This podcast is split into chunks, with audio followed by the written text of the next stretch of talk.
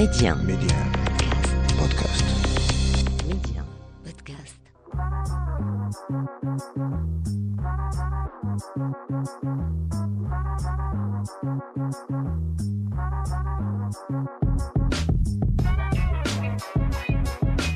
c'est parti pour un nouveau numéro de l'Hebdo MC, le rendez-vous taillé sur mesure pour tous les curieux et curieuses. On parle culture, médias et tech avec un focus tout particulier sur le Maroc. Média Karima, l'Hebdo MC. Cette semaine, pour notre interview, on reçoit Tariq Mounim, directeur du développement chez Sigma Technologies, et Rachid Haman, l'un des coproducteurs exécutifs de la série marocaine Joro. On les reçoit justement pour parler du succès qu'a connu cette série sur la plateforme de streaming Shahid. Pour la chronique, on parle NFT, on fait un petit récap des récentes ventes en NFT qui ont fait le buzz un peu partout dans le monde et le Maroc ne fait pas l'exception. Et enfin, dernière rubrique, nouvelle édition du journal de l'Hebdo MC, une édition 100% tech. Sinon, en attendant, premier stop. L'interview MC. Et pour notre interview, comme convenu, on reçoit pas un invité, mais deux. Tariq Mounim, directeur du développement chez Sigma Technologies, et Rachid Haman, coproducteur exécutif de la série marocaine Jourouh. Tariq Mounim, Rachid Haman, bonjour et merci d'avoir accepté mon invitation aujourd'hui. Bonjour. Bonjour, Karima, bonjour aux, auditeurs de Média Radio. Alors tout d'abord, pour commencer, la série marocaine Jourouh, donc du réalisateur Ahmed Arsès, a connu un énorme succès sur la plateforme de streaming Shahid. Avant d'aller plus loin dans notre échange, à quoi doit-on euh, ce succès? Euh, Rachid Haman commence par vous. Eh ben, à, à beaucoup de choses. Mhm. Euh, D'abord, euh, d'abord un bon contenu, un bon scénario. Moi, je dis toujours que c'est la, la base de tout, de tout succès. Mhm. Donc, euh, avec euh, euh, les scénaristes Adnan Mouhidja et Yahya Fendi, on a eu, on a eu un bon contenu qu'on a, qu'on a, qu'on a suivi. C'est-à-dire, le- ce qui, ce qui est bien dans, dans cette série, c'est qu'il y avait un vrai travail de suivi qui a commencé du pitch, c'est-à-dire de l'idée, jusqu'à la livraison des, des textes, Mhm. des, des 15 euh, épisodes. Donc euh, ça, le, le contenu est, est, est- est tou- est toujours la, la, la base de tout succès. Et, et puis, euh, les comédiens, le choix des comédiens, euh, le, la, la- enfin, l'esprit de qu'on a mis euh, tous ensemble, que, que Sigma, la boîte de production qui, a- qui, a, qui a produit cette série, a mis un état d'esprit où chaque, on travaille main dans la main. Donc, si, si je veux résumer, Mhm. c'est une, c'est une harmonie entre un bon contenu, une, une, une production euh, pensée, euh, de très très bons acteurs et, et bien sûr euh, un, un très très bon réalisateur. En fait, c'est une alchimie. Mhm. Tous les ingrédients, euh, tous les ingrédients y étaient en gros. Exactement. Alors Tariq Mounim, quand on parle de succès de séries les plus regardées en termes de chiffres, qu'est-ce que ça veut dire concernant euh, la série Jourouh Alors justement, je voulais, je voulais approfondir aussi avec euh, euh, ce que vient de dire Rachid Haman, c'est que euh, y a aussi une composante qui est importante, c'est la prise de risque, c'est la volonté commune de, de prendre ce risque, d'aller vers une série qui n'est pas un long métrage, mais euh, un projet euh, qui demande beaucoup beaucoup d'efforts. Si je dois rajouter quelque chose par rapport à ce qu'on doit à cette réussite, c'est aussi la prise de risque du fait qu'on a quand même choisi d'aller tourner la série en dehors de des sentiers battus, hein, Casablanca, Marrakech, pour aller tourner dans une ville qui s'appelle, tout le monde connaît, les Marocains connaissent, mais bon, à l'international un peu moins, Ifrane, et la région d'Azou. Alors, pour répondre à, à votre question, Mhm. on est aujourd'hui dans, dans une nouvelle ère, une ère du digital où euh, effectivement l'audience aujourd'hui se trouve de plus en plus euh, sur euh, les plateformes digitales, euh, notamment, bon, tous hein, c'est la plateforme euh, Netflix, hein, pour la cite, parce qu'on est tellement connu. Bien sûr. mais qui a qui euh, aujourd'hui est une, vraie industrie qui génère des millions et des millions d'audiences euh, par épisode et c'est une audience internationale. Et aujourd'hui à travers euh, cette plateforme Shahid qui est un peu l'équivalent sur le monde arabe peut-être ex- exclusivement centré sur sur sur les pays du monde arabe mais une audience non négligeable avec présence dans, dans chaque pays. Le potentiel de croissance est, est immense, mais la force est que on a, euh, à travers cette plateforme, la possibilité de capter aussi une autre audience qui est celle qui vit dans les pays européens, notamment l'Italie, d'où le succès euh, de, de, la série Zoroa sur euh, l'Italie, l'Espagne, la France. Et ça, ça change toute la donne. Et Rachid Haman, on revient, on- je reviens vers vous. Euh, comment se passe le processus? Les étapes à franchir ou, ou plutôt les démarches à suivre pour proposer une série, euh, dans ce cas donc marocaine, sur une plateforme de streaming qui couvre la région MENA c'est pas vraiment des process pour euh, pour nous enfin cette histoire comment elle a commencé Mhm. nous étions remarqués par par une société saoudienne Mhm. C'est la, la plus grande société saoudienne de, de production qui s'appelle Sadaf qui a bah, qui nous a juste euh, qui m'a appelé à un certain moment et puis on s'est dit est-ce que vous avez de, de- de bons projets? En fait c'était un projet en fait il y a un process hein, il y a un process de création qui est très long Mhm. qui est très très lent, très très très compliqué. Euh, mais c'est cette euh, c'est sa, sa complication qui fait qui, qui, qui produit de la qualité en fait. Parce que c'est pas parce que ça a été dur. En fait, il y a plusieurs étapes. Il faut d'abord proposer un pitch. Au Mhm. début, tout commence par un pitch. Plus le pitch est, est court, plus il est fort. Alors, en l'occurrence, pour Jolof, le pitch c'était une fille qui, qui, qui, qui va euh, venger euh, son père. C'est génial, c'est universel. Euh, alors, dès le début, on s'est dit, voilà, on va proposer quelque chose, il y a de la vengeance, donc c'est universel, et puis on va proposer quelque chose qui va se passer dans la campagne marocaine. Mhm. Parce que ça fait très longtemps, très très longtemps, qu'on n'a pas vu la campagne marocaine sublimée, magnifiée, comme on l'a fait dans, dans Jolo. Et puis, euh, en partant de ces deux éléments-là, puis après, il faut présenter un, un, un- un vrai dossier avec, euh, avec, euh, avec des moods. En fait, en fait j'ai dit au début que c'est- pas un process, mais c'est vrai que c'est non, c'est un, c'est un, process qui très qui, qui mène un peu à la qui mène c'est le chemin de la qualité. Le chemin de la qualité, c'est un chemin où on n'est pas tout seul à, à juste rêver d'une série, Mhm. mais on est on a devant nous une euh, on avait une boîte de production saoudienne qui était très très exigeante sur la qualité, et puis on avait aussi le, le- la, la plateforme et la et la chaîne euh, et la chaîne NBC euh, et puis NBC 5 qui produit euh, co- qui produit la série.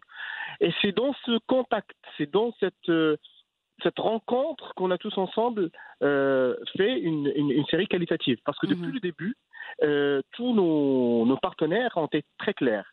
Euh, nous voulions, depuis le début, nous, nous avions cette ambition depuis le début de faire quelque chose de, de différent, de faire un pas en amont, ah, en avant, Mhm. pardon.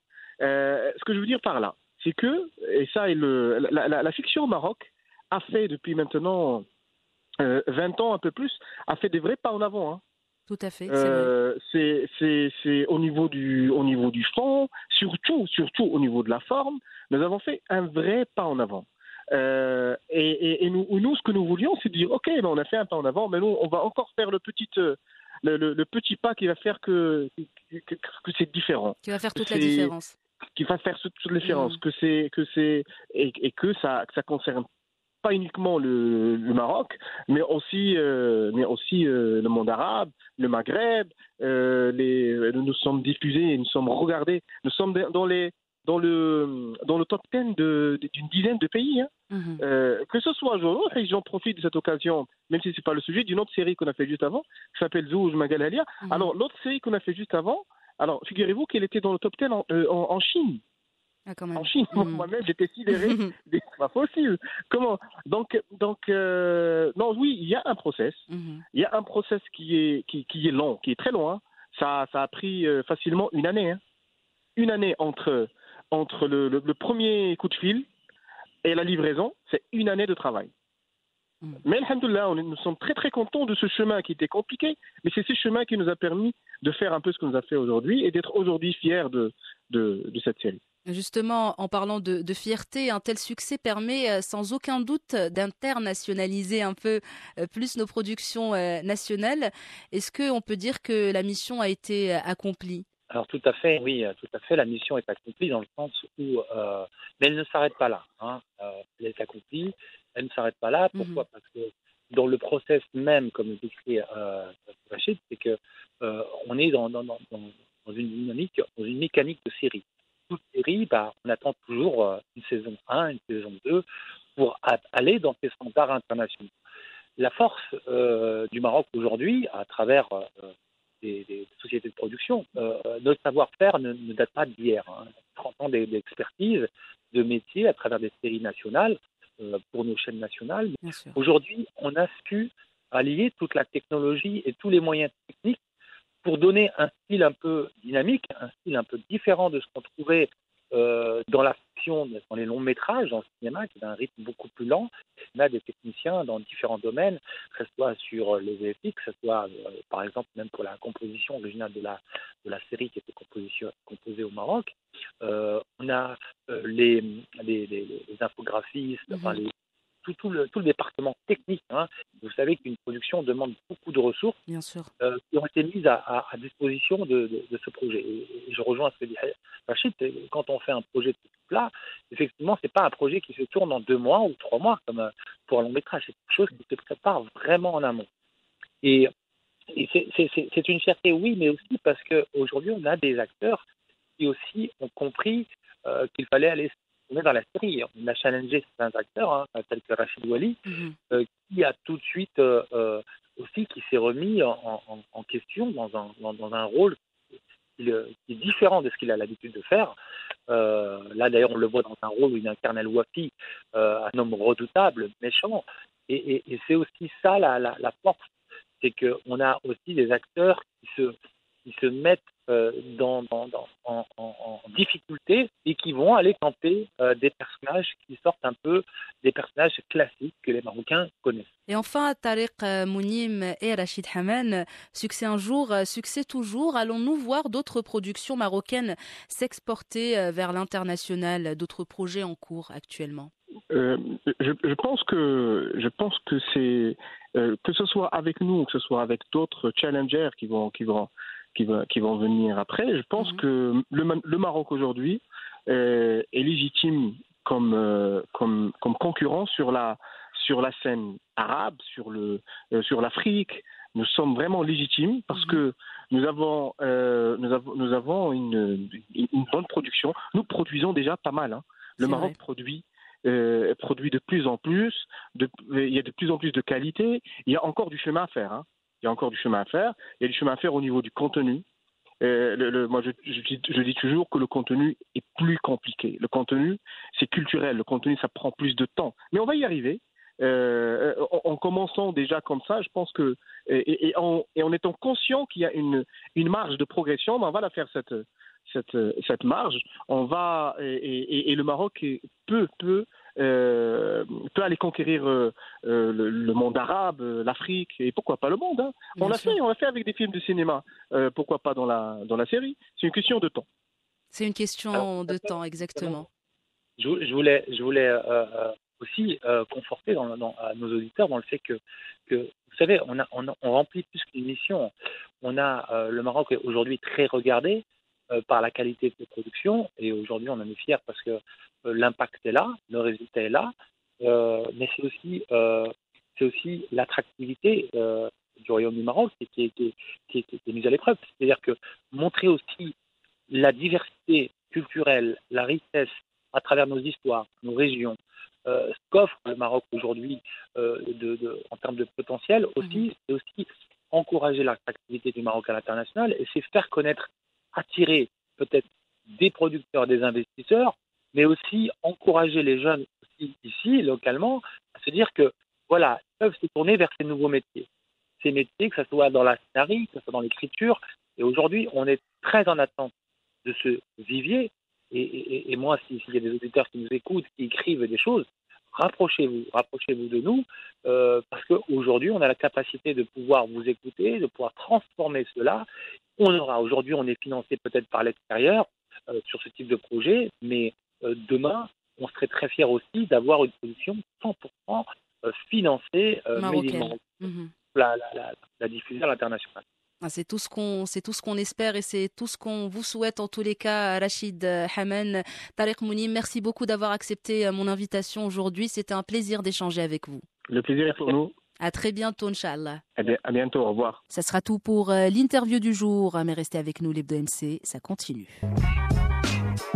La chronique MC. Et pour la chronique du jour, on parle de NFT, mais surtout des dernières ventes qui ont fait le buzz. Mais avant d'aller plus loin, petite explication s'impose.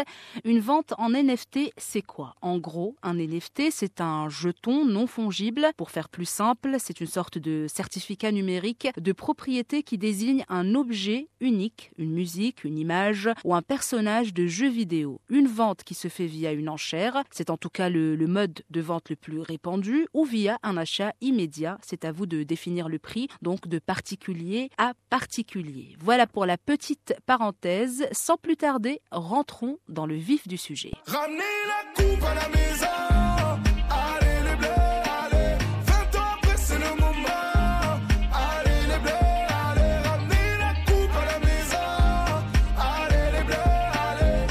Premier buzz concerne le footballeur Antoine Compaoré qui va vendre son mythique but de la tête contre Madrid sous forme de NFT. Le 18 mars 1993, le footballeur a inscrit avec le PSG un but magnifique de la tête lors du temps additionnel face au Real Madrid en quart de finale de la Coupe UEFA. Le club de la capitale s'est ainsi qualifié pour les demi-finales grâce à son défenseur. L'idée de cette vente vient de Luc Dayan, ex-président des clubs de Lille et Lens et ami d'Antoine Cambaoré, inspiré de ce qui se fait déjà aux États-Unis, notamment avec les moments historiques en NBA. Luc Dayan a travaillé à reconstituer le but de 1993 en 3D, le NFT ainsi, créé un petit film d'une dizaine de secondes commenté par Antoine Combaoré, a été tiré à 1993 copies en référence à l'année du match. Chaque copie sera vendue 125 euros l'unité. 11 NFT version luxe et numérotées seront par ailleurs mises aux enchères le 18 mars prochain, date anniversaire du fameux but qui a valu à Combaoré son surnom Casque d'or.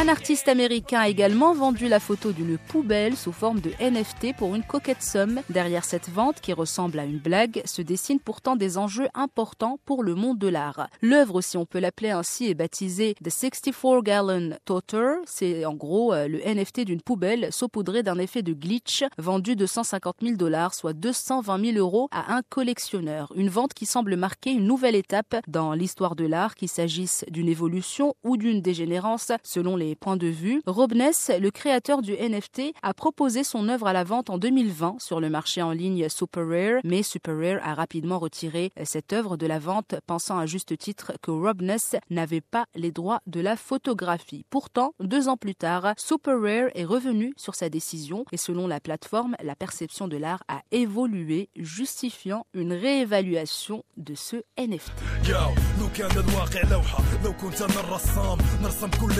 يو لو كان الواقع لوحة لو كنت أنا الرسام نرسم كل الألوان نرسم كل الأحلام نرسم من طنجة حتى القويرة كل شي هيز الإعلام نرسم بلادي زادت ألف خطوة للقدام Et pour clore ce petit classement, on reste au Maroc. Le concept artiste marocain Ali Kanen a lancé la toute première collection artistique randomisée d'œuvres NFT au Maroc. Composée de 11 111 portraits d'anges africains uniques, la collection est l'œuvre centrale du projet Angels of Africa, une exploration artistique de la dualité du monde actuel. Après une première expérience réussie avec sa première œuvre NFT, un portrait caricatural rendant hommage au célèbre acteur Anthony Hopkins, l'artiste casablancais poursuit son travail d'exploration artistique allant de la culture pop à l'art classique, le monde des jeux vidéo et les nouvelles technologies. Au Maroc, ce genre de vente n'est toujours pas aussi populaire qu'à l'étranger. Le marché des NFT, de façon générale, ne suscite pas forcément d'engouement.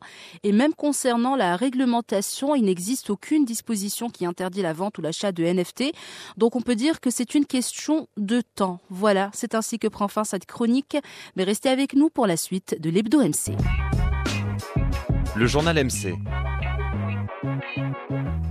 Et on vient d'en parler euh, pour la chronique euh, du jour, donc euh, les NFT. Première info de ce journal de l'Hebdo MC concerne justement ces jetons non fongibles et plus précisément son intégration au réseau social, au Polaroid Instagram. On en parle cette semaine puisque les tokens non fongibles, autrement dit les NFT, devraient arriver sur la plateforme dans les prochains mois. Sans révéler précisément comment les NFT seront intégrés à Instagram, Mark Zuckerberg a tenu à confirmer que ces actifs numériques vont très bientôt être de la partie. Il y a quelques semaines, c'est Twitter qui officialisait les NFT sur son réseau et c'est donc sans grande surprise qu'Instagram va bientôt lui emboîter le pas. Une décision somme toute logique pour le groupe Meta qui œuvre à la mise au point de son métaverse, un univers 100% numérique dans lequel les NFT ont toute leur place. Reste à savoir maintenant comment seront intégrés ces NFT à Instagram. En tout cas, on suit cette affaire de très près. Notre deuxième info concerne Netflix, la plateforme de streaming la plus populaire, actualité oblige. Durant cinq épisodes, Barack Obama va prêter sa voix à Our Great National Parks, une série documentaire Netflix qui, comme son nom l'indique, s'intéressera aux plus beaux parcs nationaux du monde. Les amateurs de nature pourront y découvrir l'histoire de cinq parcs nationaux sur autant de continents dans autant d'épisodes. Il sera notamment question du Tsavo National Park au Kenya ou encore de la baie de Monterey en Californie et la la faune sera autant concernée que la flore. Pour accompagner ces belles images, le documentaire pourra compter donc sur l'ancien président américain Barack Obama à la narration. L'homme fervent défenseur de la nature en profitera non seulement pour la célébrer, mais aussi pour mettre en garde les spectateurs contre les actions humaines qui nuisent à notre planète.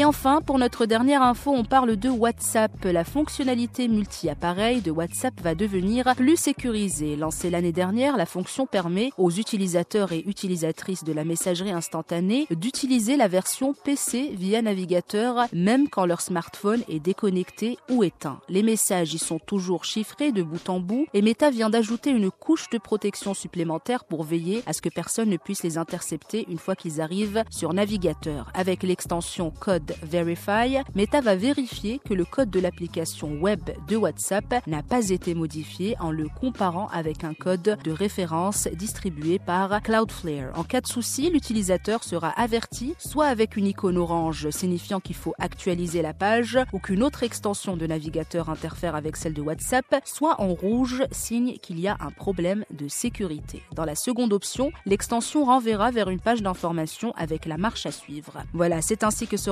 cette édition du journal de l'Hebdo MC, que se referme aussi ce numéro de l'Hebdo MC. Merci de votre fidélité. En attendant de vous retrouver la semaine prochaine, restez connectés et surtout, prenez bien soin de vous.